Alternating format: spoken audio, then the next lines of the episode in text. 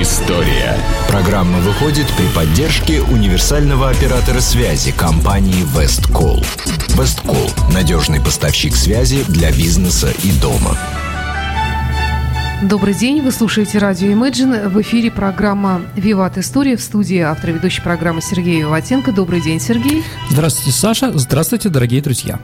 Э, как всегда, в конце сегодняшней программы у нас викторина историческая с призами от компании Весткол и от нас лично. Э, ну и также мы в конце программы объявим имя победителя сегодня, прошлой викторины. И правильный ответ на вопрос, который мы задавали в прошлой программе. Абсолютно верно, Саша. Ну а сегодня тема программы у нас очень интересная, на мой взгляд. Это Россия-Прибалтика, история взаимоотношений. Да, дорогие друзья, мы сегодня поговорим с вами об истории между нашего народа и прибалтийских народов. А, ну, наверное, все как бы мы не охватим, ну, наверное, на примере Латвии в первую очередь.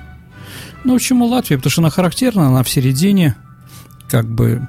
Ну, и я там недавно был, поэтому у меня какие-то там тоже сложились интересные взгляды. Итак, дорогие друзья, ну, что надо понимать? Слово «прибалтика», э, «прибалтийские народы», она как бы, ну, мне не нравится, с одной стороны, географическая, но с другой стороны, оно не полное, потому что в Прибалтике живут разные народы три разных народа абсолютно с разной судьбой. Ну, нет, не абсолютно разной, но достаточно разной судьбой, да? Только ли три? Я думаю, там их гораздо больше. Ну, мы говорим о той Прибалтике, которая была в Советском Союзе, наверное. Да. Это литовцы, Литва, эм, Притом э, литовцы, у них была своя государственность историческая всегда.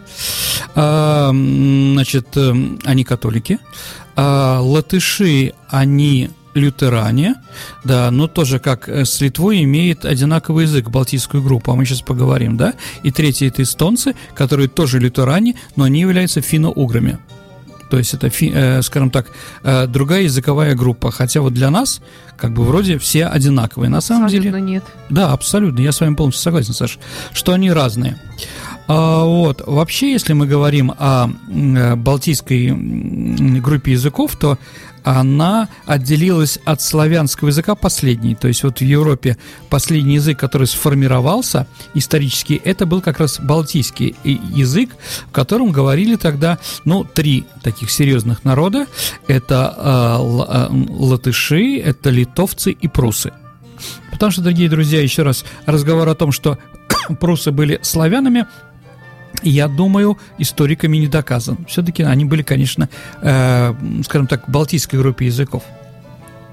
Вообще, действительно, у нас очень много разного, да, очень много, не только, извините, разного, но и много общего, да, например, в латышском языке, э, скажем так, 1600 русских слов, да, а, например, древнеславянских слов, Саша, у латышей больше, чем в русском языке как ни странно. Потому что Петр Первый вел много европейских аналогов русских, да? То есть э, мы перенимали какие-то в Европе э, слова более интенсивно, чем прибалтийцы.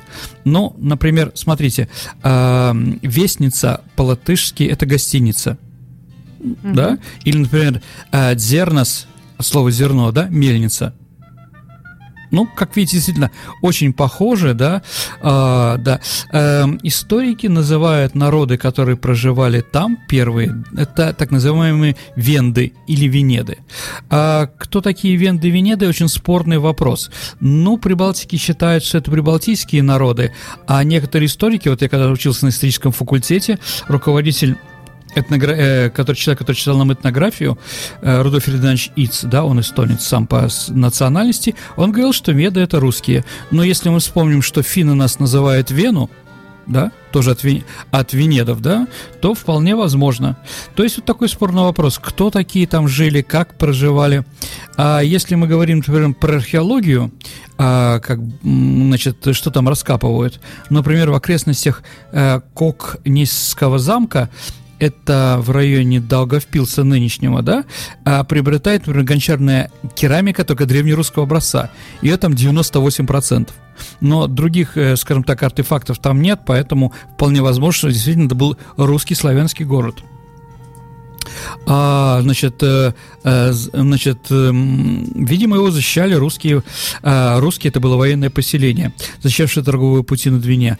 Последним, если посмотреть на учебник э, лат, истории Латвии, да, последним хозяином Кукнойского замка был э, некто по имени правитель Ветске.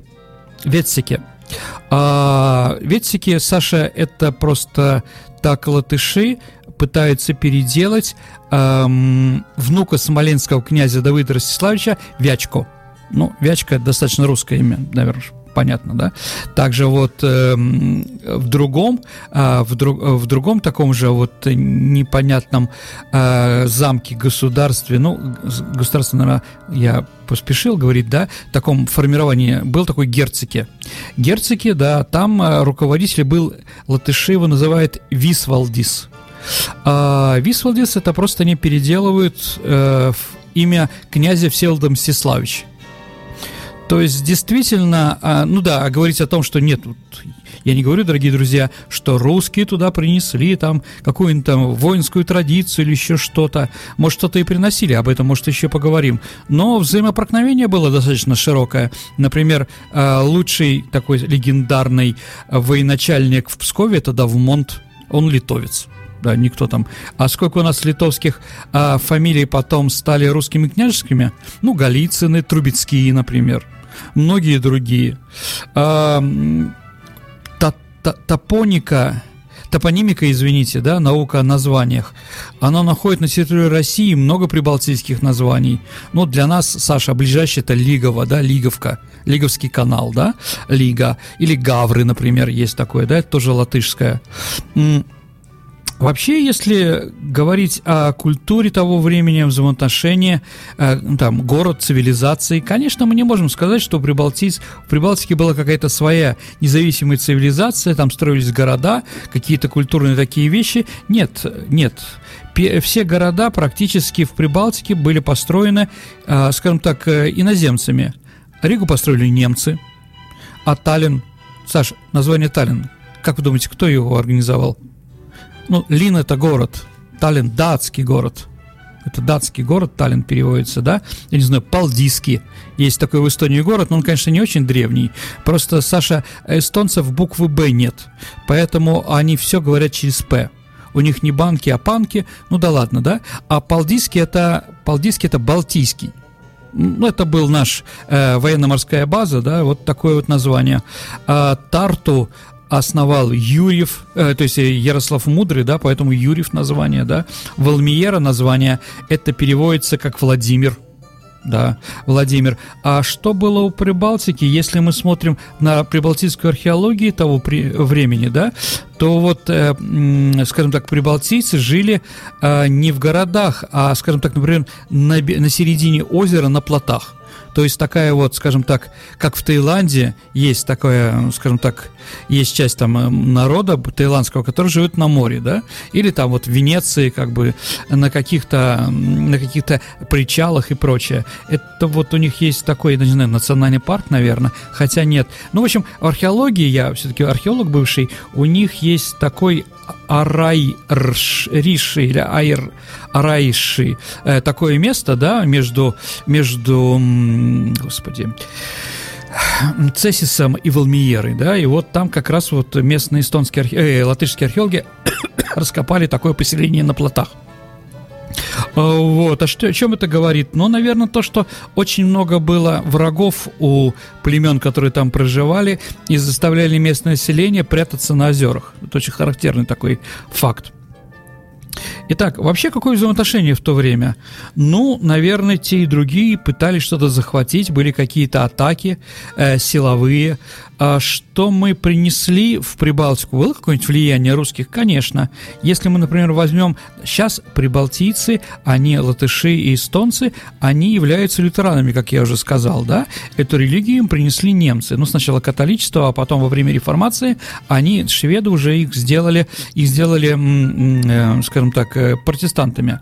Так вот, а, у латышей, например, э, свеча, знаете, как звучит? Свеча, да, а Библия – книга. Ну, понятно, откуда произошло. Поэтому, когда э, люди из Прибалтики говорят, что русские ничего не принесли, нет, мы им принесли христианство, дорогие друзья. Другой вопрос, что, может быть, э, скажем так, э, православие не сильно в то время, э, значит, скажем так, э, скажем так, было принято в Прибалтике, но, во всяком случае, первыми, кто туда принес христианство, это были мы, а не немцы. Немцы начали атаковать, э, и крестовый поход по захвату Прибалтики был в 1100 1998 году.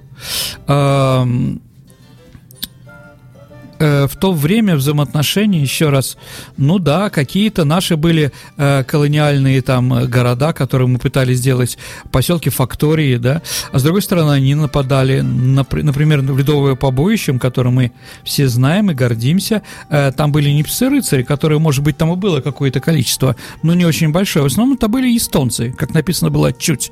То есть рейтерами были местные, местные жители так или иначе, да, вот в это время вот были такие взаимоотношения. Но феодальная раздробленность, э, скажем, татаро-монгольская ига заставила нас уйти из Прибалтики, потому что у нас не было, скажем так, достаточно большой силы ее контролировать или как-то взаимодействовать. Вот, поэтому его захватили, ну не то, что захватили, ну где-то захватили, где-то самостоятельно, там э, руководили э этим регионом разные, да, немцы своим орденом меченосцем, Тевтонским, Тевтонским, Ливонским орденом, орденом. А датчане, например, э, до середины XIV века они контролировали нынешнюю Эстонию. А дальше пришли э, шведы и поляки, которые друг друга пытались выжить из этой территории, и поэтому часть ушла к шведам, это Лифляндия так называемая, это восточная часть, э, восточная часть нынешней Латвии, это вот как раз Цесис Волмиера, а, скажем так, а западная часть Курляндия и Латгалия, э, и Латгалия отошла уже к Польше. Поэтому вот такая вот разница и прочее. В принципе, вот вся эта борьба 16-17 э, век за тем, кто будет руководить э, Прибалтикой, закончилась тем, что в эту борьбу вмешалась третья сила – Россия. Да? И э, город Ригу вместе с Лифляндией и вместе с Эстонией и Сталином Российская империя э, получила вечное владение в 1700, 1721 году по итогам Северной войны, э, нештатский мир. Но не все, дорогие друзья, наверное, вы знаете, интересная такая особенность, что мы не просто это завоевали военным путем, мы купили у шведов эту землю. То есть шведы нам ее просто продали, как, э, скажем так, э, как мы продали Аляску да, а шведы нам продали вечное владение э, за 2 миллиона, за 2 миллиона серебряных талеров. Вот. Я не знаю, выплатили мы эти деньги, им не выплатили, но факт остается фактом. Конечно, Прибалтику мы контролировали с 1710 года, да, и поэтому э, 200-летие э, русской Прибалтики в Прибалтике, извините, в Латвии праздновали в 1910 году. И установили тут памятник Петру Первому, который сейчас стоит, Саша, около входа в Константинский дворец вот этот Петр Первый там на коне, мирном таком, он стоял на том месте, этот памятник, на котором сейчас стоит памятник э, Латвии, вот там, где три звезды, э, наверху женщина держит и прочее. Э, так или иначе, да, действительно, 17-18 извините, 18, 19, 20 веки, это Прибалтика, конечно, в сферах вли... э, находится в территории Российской империи. Как кто-то э, сразу же в, вот, в 10-21 году, кто-то позже, но в принципе, э, в принципе это стало русской землей. Э, ну, вообще, конечно, зачем нам нужна была Прибалтика? Ну, с одной стороны, мы расширяли территорию на Балтийском море в первую очередь. Во-вторых, выгоняли врагов, которые мешали нам – а, своей жизнью, да, мешали нашей торговле, но и, в принципе, трудолюбивый, спокойный народ, немецкий дух прагматизма. Ведь, дорогие друзья, э, скажем так, немецкие дворяне, которые жили там, так и остались. Вот. А латыши были крепостными крестьянами. И главный выход, конечно, еще раз, в Балтийское море. Вообще Петр I хотел сделать Ригу своей столицей. Ну, вот, во-первых, она тоже стоит на реке, ну, не такой болотистый, да, на Даугавпай, на, на Даугаве, или Западный Дунай, как у нас называется, да, а, тоже выход, кстати, ближе из Риги плыть в Европу, если торговать через Рижский залив. Ну и, наверное, единственное, что помешало, то, что граница Российской империи весь 18 век, она была где-то в 10 километрах от Риги. Вот что не дало Петру Первому желания. Было опасно там делать. Так или иначе, да, действительно, э, Прибалтика стала нашей, и у нас появилась какая-то прибалтийская внутренняя политика. Ну, какая? А, в первую очередь, конечно, для русских царей было важно то, что немецкое дворянство присягнуло, а, присягало не Российской империи, она присягала императору. И поэтому среди этих вот немцев было много людей, которые действительно являлись а, столпом нашей империи, фундаментом. Ну, такие фамилии, как Барклай де Толли, Крузенштейн, я не знаю, там, Литке, Беренсгаузен, Блок – да, и многие другие, а, они как раз из Прибалтики, из прибалтийских немцев, Франгель там, а, которые действительно много нам сделали хорошего, а, хорошо послужили с нами, поэтому мы достаточно, то есть русский царь, достаточно император, а, пытался сделать им достаточно комфортно. Но с другой стороны, с другой стороны, Прибалтика для нас была и в то время как бы окном в Европу, витриной, что ли, взаимоотношений, и поэтому там начинались реформы те, которые, э, которые которые не проходили в самой России или были как бы посмотреть, можно получиться, да, лаборатория такая для русских. Это, например, в 1802 году был основан университет в Дерпе, да, э, Тарту. Э, дальше освобождение, освобождение крестьян, крепостное право в Прибалтике было, э, скажем так, уничтожено в 1817 году. Вот, кстати, крепостное право, Саша, в Прибалтике вели шведы, да, а в Эстонии, в Латвии. А, ну что интересно, не знаю, может, стокгольмский синдром э, у эстонцев. Э, в, Эсто... Э, в Тарту, например, стоит памятник шведскому королю, который вел это крепостное право, Густаву Адольфу II, где эстонцы стали крепостными крестьянами, рабами немцев, да? А вот почему-то памятник Александру Первому освободителю эстонцев от крепостного права, почему-то они даже не задумывались где там поставить и как поставить? Такого памятника там нет. Не знаю почему. Он же бьет, может, э, э, значит, любит. Непонятно вообще. Итак, э, еще раз, чем могут быть благодарны латышский народ нам? Ну, наверное, тем, что впервые именно под русским началом все латышские земли были собраны под одним руководством.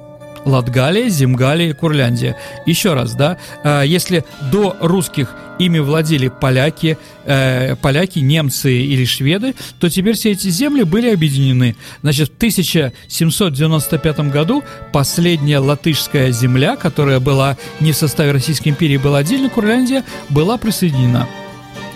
Ну вот интересный такой момент.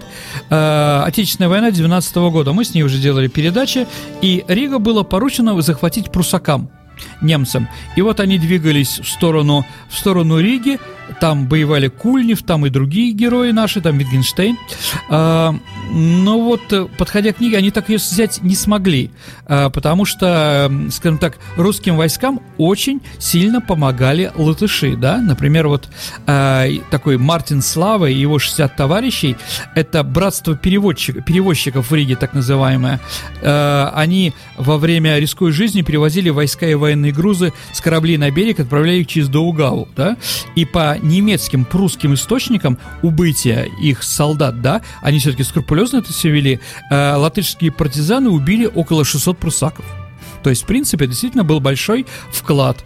И русское правительство здесь поставило памятник э, в Риге этому событию. Но действительно, латыши молодцы, спасибо им за этот подвиг. Но он был снят и так и не восстановлен. Ну, да, он где-то там валяется, лежит. Ну и памятник Петру Первому тоже был, как бы валялся. Поэтому тот человек, который его восстановил, э, он его потом подарил, э, подарил России. Почему он стоит у нас здесь?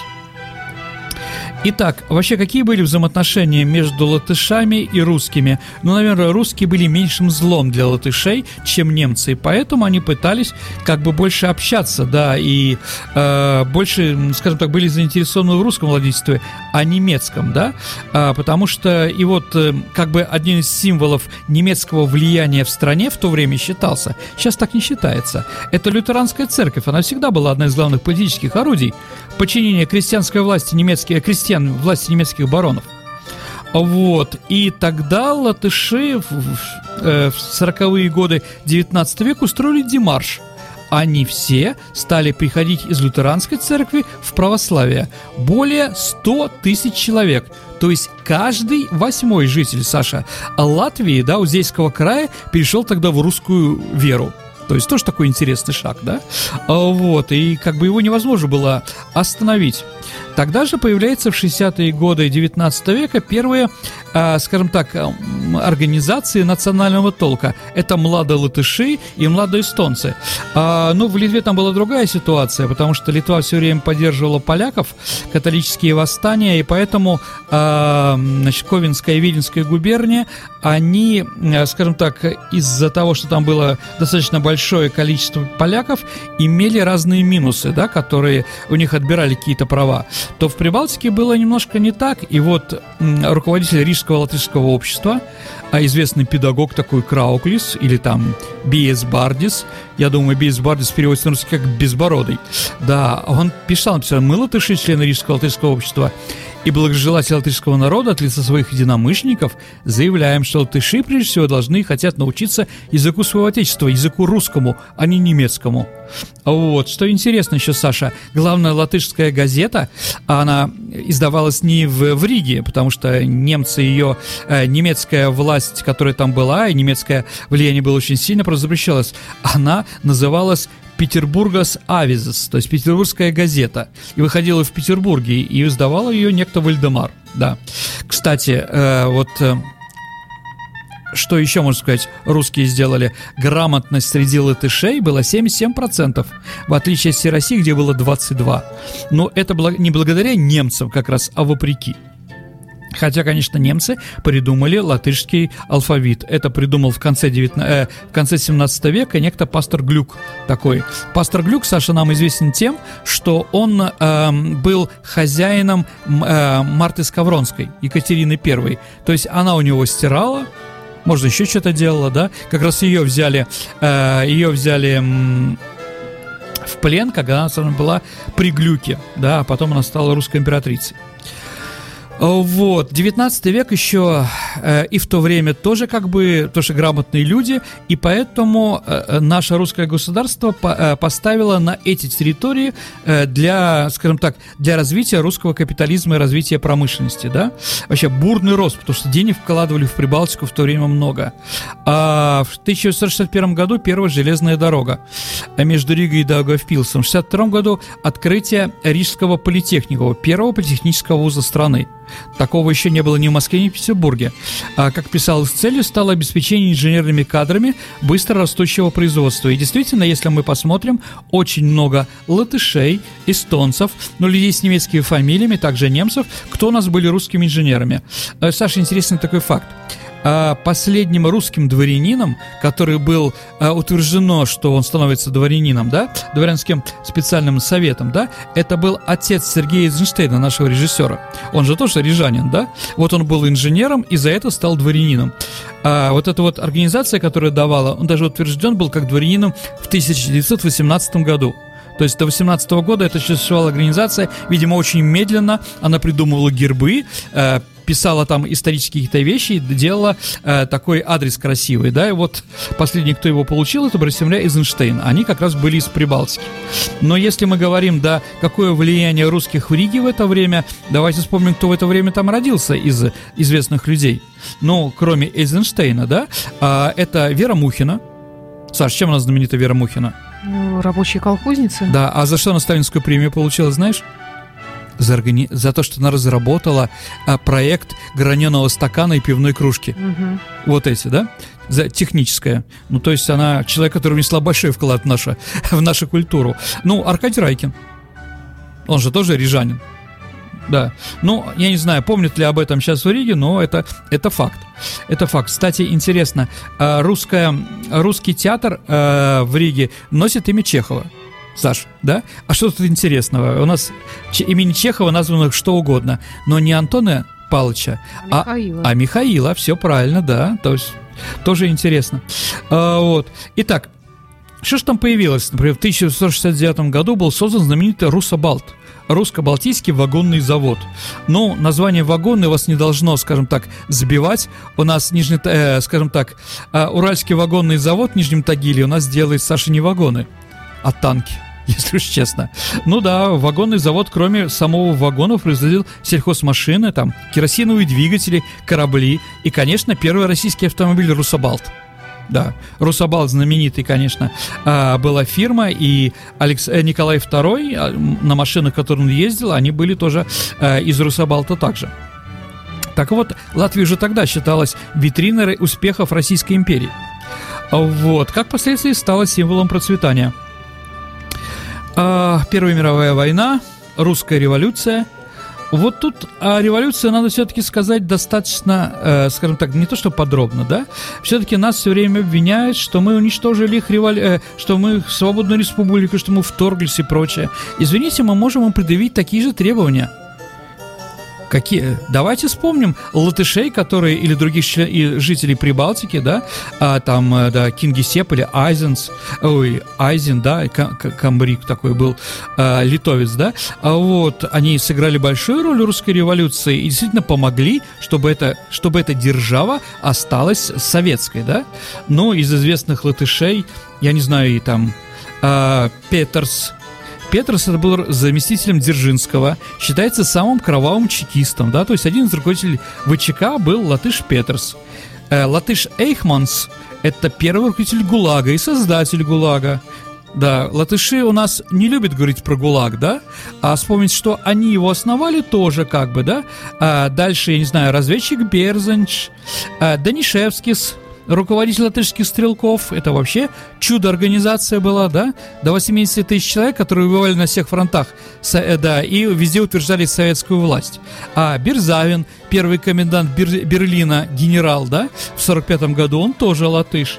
А, я не знаю, там Лацис, да, Алкснис, э, там, ну, из латыш, там, Кингисеп, да, Иц. То есть, на самом деле, да, там, Мальти, э, там, если про наш город, Саша, говорить, э, вот, э, Женя Егорова, знаете, у нас есть улица Женя Егорова, да?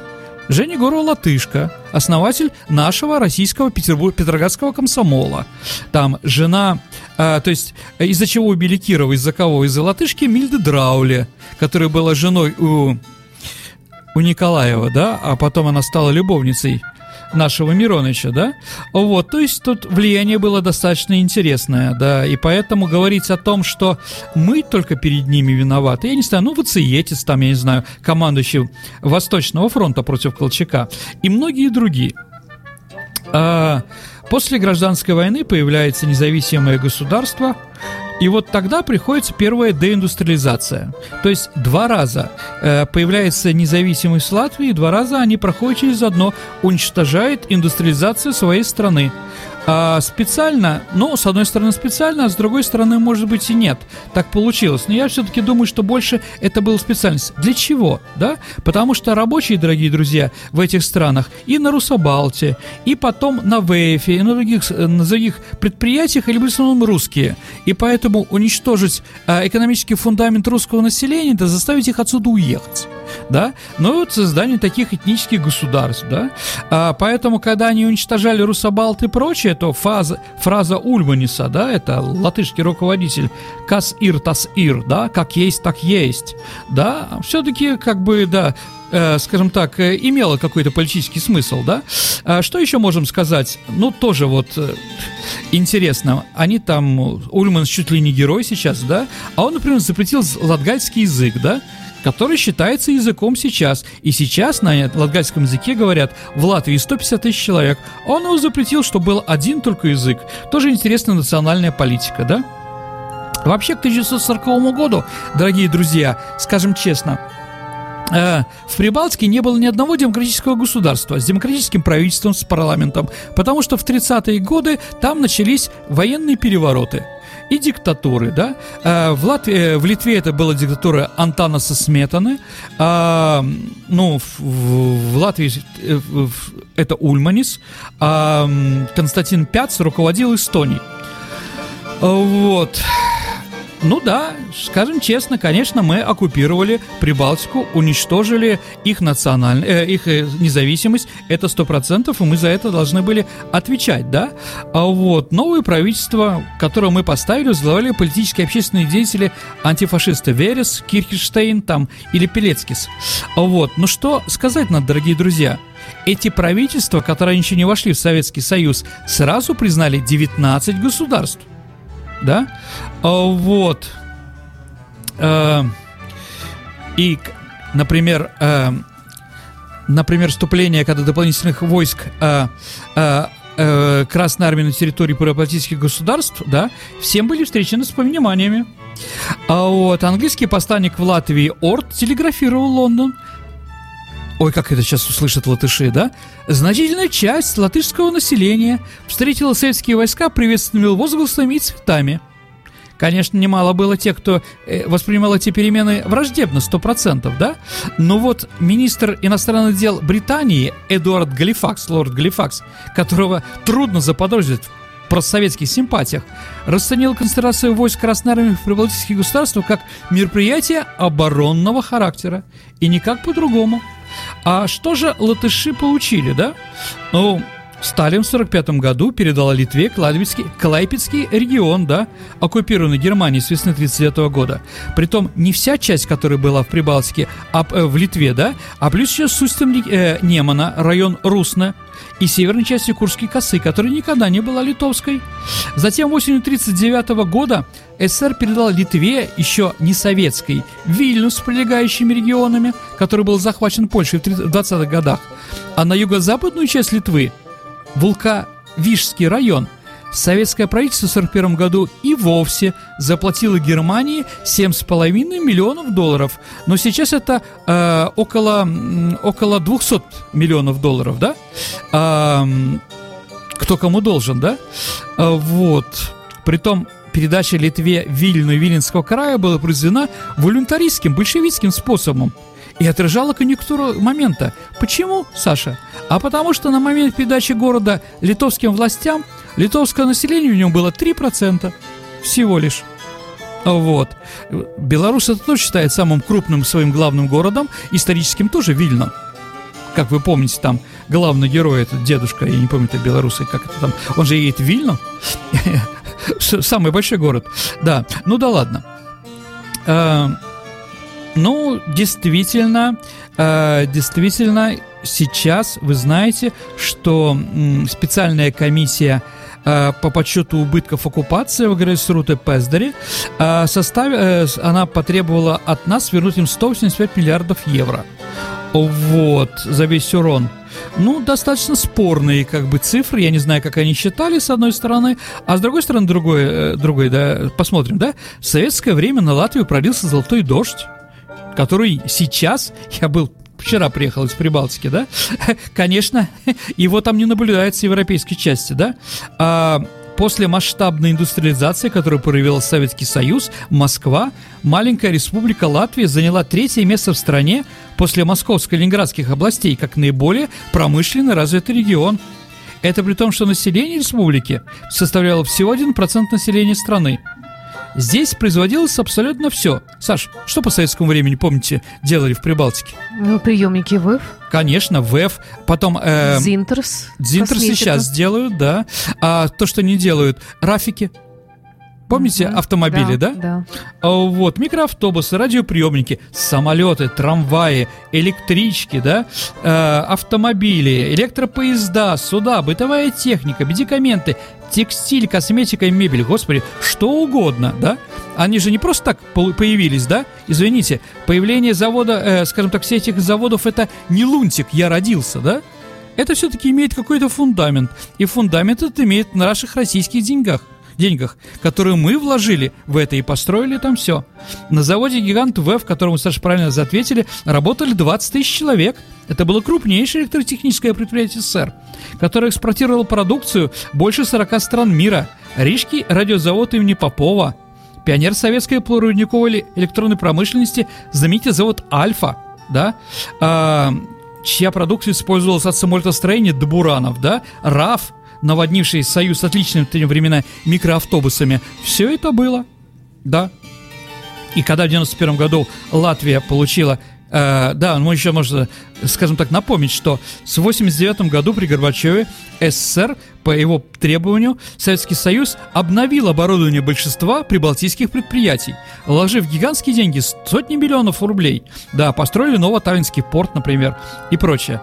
Но но в Латвии как раз э, началось уничтожение всего этого. Почему? Ответ банален. Ну, с одной стороны, разворовали, что понятно, да, потому что там э, станки с цифровым программным управлением и другие, которые могли спокойно и сейчас работать, да, но это даже не главное. А уничтожали по тому причине, что рабочие там русские, да, Русских надо заставить как уйти отсюда любыми средствами. Поэтому и сделали, и закрыли все это.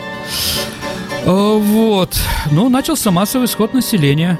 И сейчас он. Это не потому, что Латвия стала независимый народ. Нет, от того, что там не, не стало работы. Стало тяжело жить, да. И латыши там по, по 50 тысяч человек э, уезжают э, каждый год э, в Европу, там работают в Ирландии, латышей там очень много. Э, работают в Голландии. Вот у моих друзей э, дети работают... Э, в Голландии на складе, в гостинице и прочее. А для чего он туда уехал? Для того, чтобы потом получить образование в Латвии высшее. Потому что это стоит денег.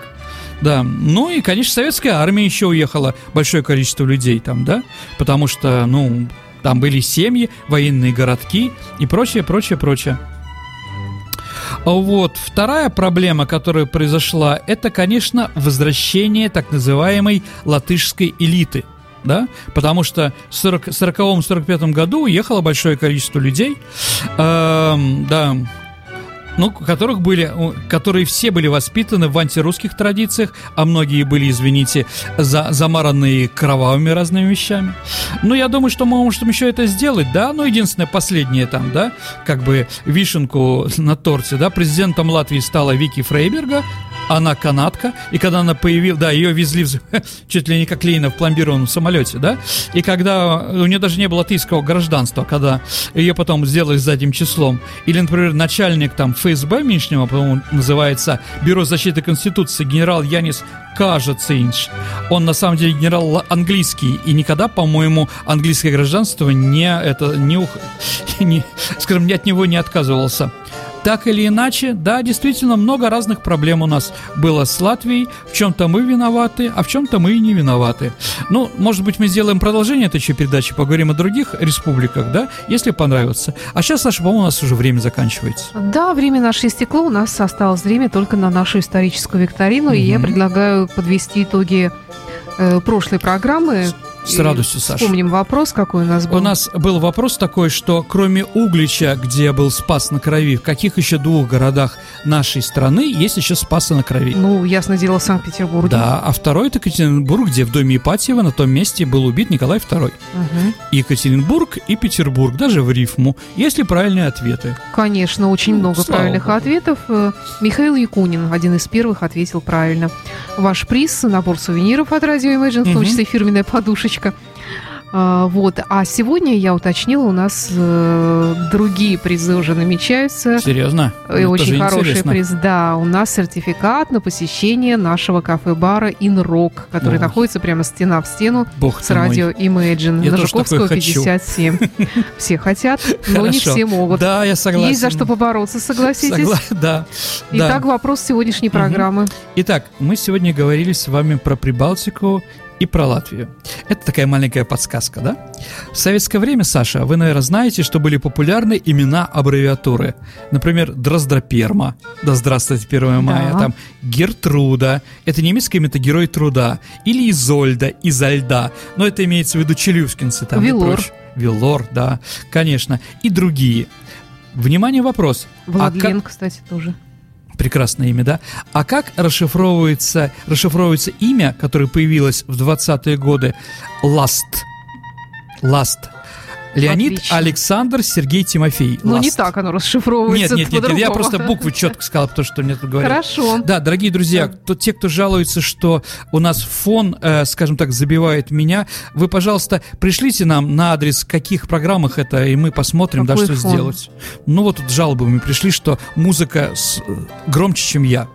Я пытался найти, не мог найти. Но ну, если нам скажут, мы посмотрим. Я сижу за пультом, все претензии ко мне. На мой взгляд, да, все Саша. хорошо. Э, итак, ваши ответы оставляйте на нашем сайте. Сергей, не снимай наушники раньше времени. Э, ваши ответы оставляйте на нашем сайте imagineradio.ru в специальном разделе в окошечке «Вопрос программы «Виват История». Прислать ответ нажимайте кнопочку и не забудьте указать ваше имя, фамилию и номер телефона для того, чтобы мы могли с вами связаться и объяснить, куда, что и как получать этот приз замечательный. Или также можно нажать на кнопочку в шапке сайта «Задать вопрос». Вот там тоже можно оставить ответ на вопрос исторической викторины. Это была программа «Виват История». В студии был Сергей Виватенко. Спасибо. Спасибо Сергей. вам, дорогие друзья. До новых встреч. И за пультом Александра Ромашова. До встречи. Программа выходит при поддержке универсального оператора связи «Весткол».